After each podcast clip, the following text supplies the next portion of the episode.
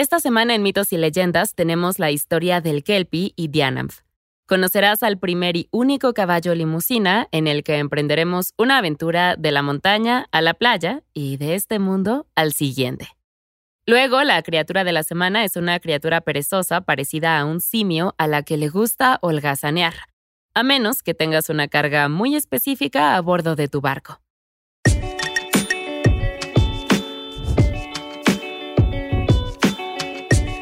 Esto es Mitos y Leyendas. Caballo de fiesta.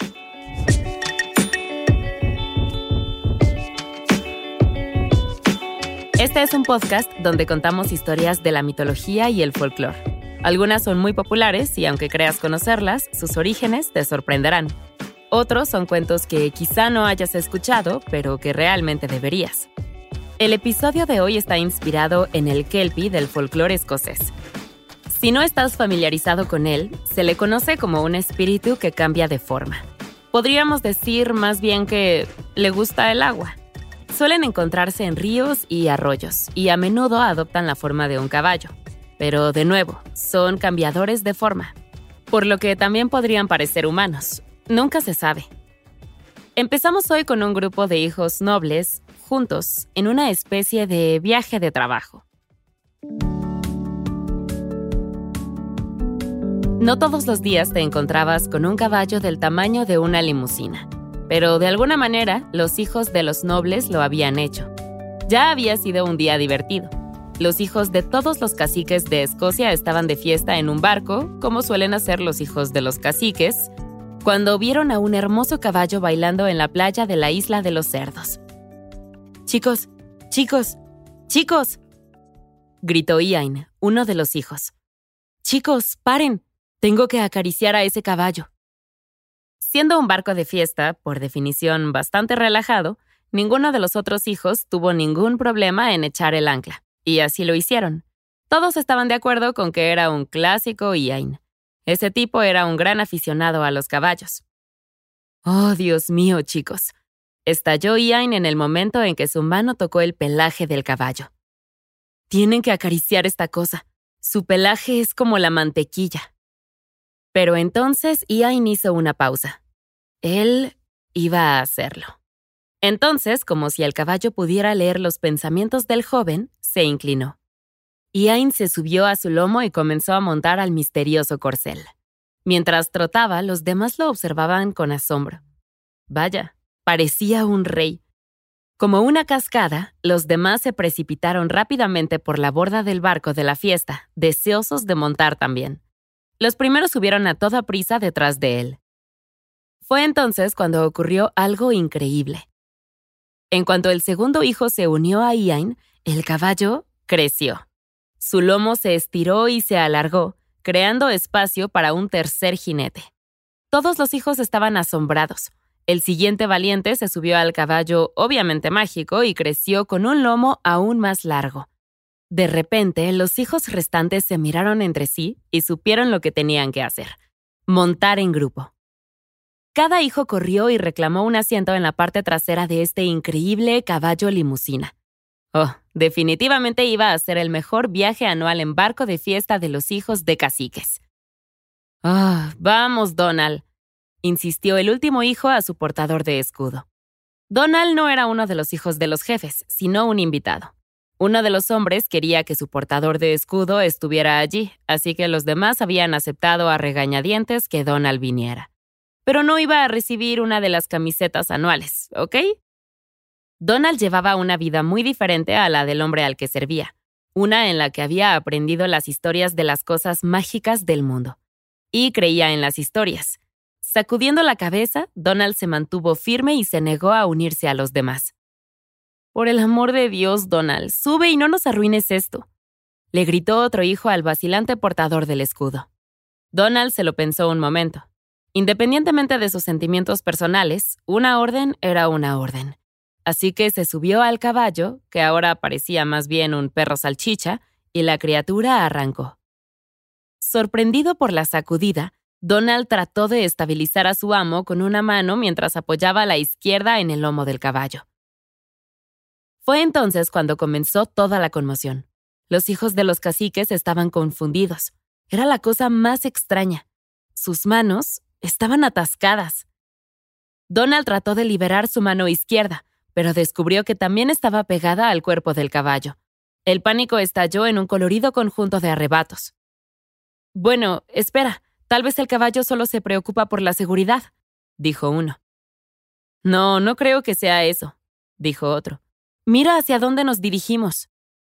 El caballo corría hacia el agua, con todos los hijos de los jefes pegados a su lomo. Los gritos, aún más fuertes que antes, llenaron el aire, pero el caballo no escuchó.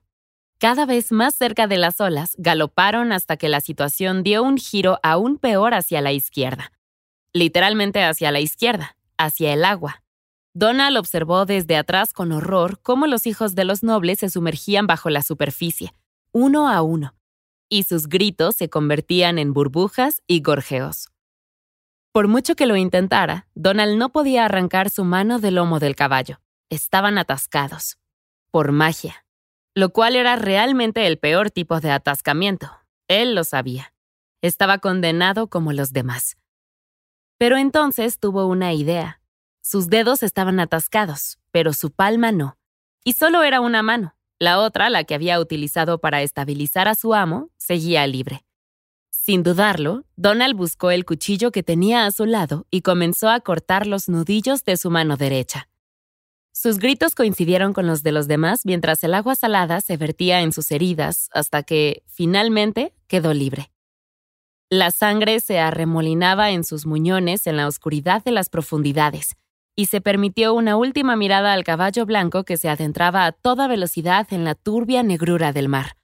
Los hijos de los jefes tirando en vano mientras se ahogaban lentamente. Donald salió a la superficie justo cuando la falta de oxígeno empezaba a alcanzarlo. El barco vacío de la fiesta se balanceaba más allá de la costa como confirmación de que sí, esto acababa de suceder. No era un sueño. Agarrando su mano ensangrentada, Donald cayó de rodillas y gritó al aire, justo antes de desmayarse en la arena. Unos días antes, Dianamf, hija del rey cuyo hijo acaba de ahogarse en la última escena, cantaba una triste canción sobre el amor perdido y la nostalgia. No era algo con lo que Dianamf tuviera experiencia personal, pero era pegadiza y estaba de moda y le permitía vislumbrar un mundo que no acababa de comprender. Esa sí que es una canción triste, dijo el joven cuando Diana terminó el último compás. Ella jadeó. No se había dado cuenta de que había un público. Ah, y un joven especial y objetivamente bello, además. Diana se quedó un momento asombrada ante el desconocido antes de darse cuenta de que el joven estaba llorando. ¿Por qué? ¿Qué demonios pasaba? El joven ofreció una sonrisa melancólica. Tal vez Dianamf podría ayudarle. Limpia la lágrima de mi ojo, dijo, aunque salió más como una orden que como una petición. Dianamf se sorprendió al ver que su mano se levantaba casi sin su control. Aunque cualquiera que fuera sorprendido dándole una orden solía recibir una bofetada en la cara, Dianamf se encontró con ganas de limpiar los ojos del joven, así que lo perdonó. En cuanto tocó la lágrima, ella cayó a sus pies. La lágrima se impregnó en su piel y vio al desconocido bajo una nueva luz. Lo amaría siempre, haría cualquier cosa por él. Dianamf tenía que estar con él. ¿Cómo te llamas? preguntó. Me llaman el Kelpie, el señor de las profundidades. Ahora, cualquiera que tocara la lágrima de un Kelpie caía bajo su control como sirviente, como amante, pero Dianamf no necesitaba que le dijeran esto. Ahora sentía que la jaula proverbial la rodeaba, y sin embargo no le importaba, quería pasar el resto de su vida a su lado. Sin embargo, eso no sería posible, dijo el Kelpie como si leyera su mente. Durante el día encontrarían lugares tranquilos y apartados para estar juntos, pero al caer la noche, él se iría. Y así la pareja fue a buscar su primer lugar privado para conocerse mejor. Días después, Dianam se despertó en la playa, con su brazo rodeando al hermoso joven. Sonrió y lo observó dormir durante un rato. Un suave viento sopló y en el último momento se volvió frío. Un escalofrío le recorrió la piel y levantó la vista, dándose cuenta de que el sol empezaba a ponerse. Debería despertarlo, pensó, pero no se atrevía a perturbar su tranquilo sueño. ¿Qué podría pasar si se quedaba hasta el anochecer? Bueno, pronto lo descubriría. Cuando el sol se sumergió en el horizonte, su mano ya no acarició el rostro de un hermoso joven, sino el de algo viscoso y pegajoso. Las manos de su amante se volvieron pesadas, y no eran manos, sino pezuñas. La mucosidad y la baba le daban asco, pero su cara. Diana ahogó un grito. Allí, en la playa, donde debería haber estado el apuesto rostro de un joven, había una gigantesca y blanca cabeza de caballo. Diana retrocedió, pero su pelo quedó atrapado bajo la viscosa pesadilla y se enroscó en sus pezuñas. Desesperada, se arrancó el pelo y corrió hacia la ciudad en el crepúsculo. Dos días después fue cuando los hijos de los caciques salieron a dar ese fatídico paseo a caballo. Cuando ninguno de los muchachos regresó, los jefes se reunieron. Algo había salido terriblemente mal, aunque nadie sabía exactamente qué.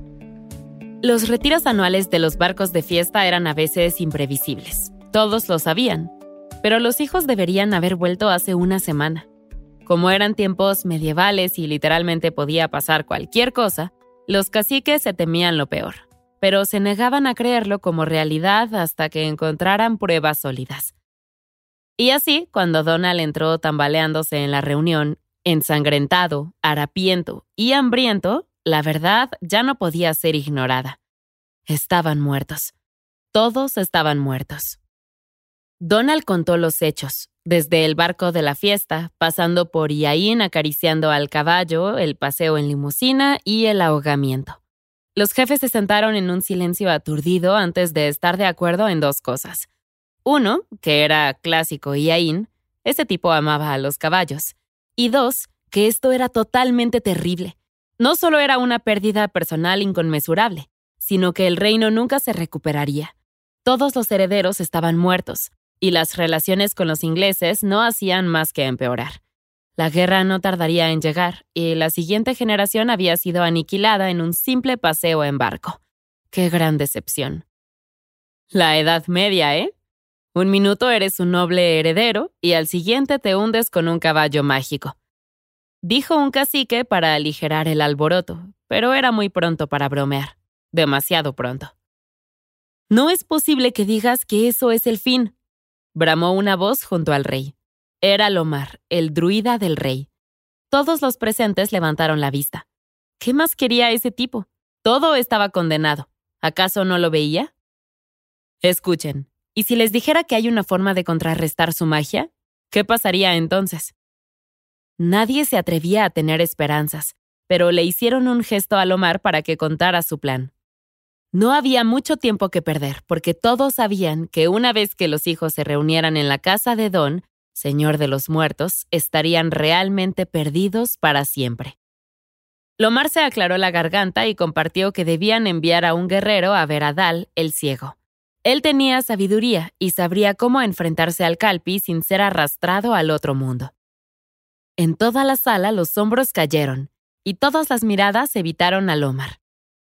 Safo, murmuró uno de los jefes, y todos los demás siguieron su ejemplo hasta que no quedó nadie. Por Dios, ¿es en serio? se quejó Donald, el portador del escudo. Ugh, está bien, lo haré yo. De todos modos, todos sabíamos que iba a ocurrir en el momento en que entrara aquí. ¿Tú? ¿Un humilde portador de escudos? Soltó un jefe, pero se encontró con un mar de miradas desagradables de todos los demás. Ninguno de ellos quería ofrecerse como voluntario, así que más le valía seguirle la corriente y cerrar la boca. Llegó la decisión final del rey. Se puso de pie, hizo algunos comentarios sobre buena suerte y no diremos a nadie que te vas porque no tiene sentido hacernos ilusiones, y se despidió de Donald con un gesto. Y así fue como el andrajoso portador del escudo comenzó su viaje en busca de Dal el Ciego.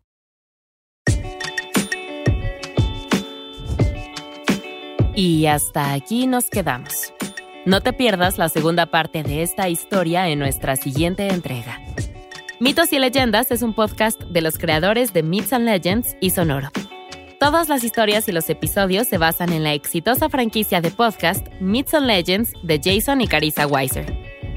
Nuestro tema principal es de la banda Broke for Free y la música de la criatura de la semana es de Steve Combs.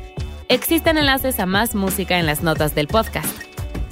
La producción corre a cargo de Alex González, Mitzi Hernández, Esteban Hernández Tamés e Israel Pérez, con el ensamblaje de Ricardo Castañeda para Sonoro Media. Yo soy Vale Estrada y también me hago cargo de la adaptación al español. Muchas gracias por escucharnos y nos encontramos hasta la próxima.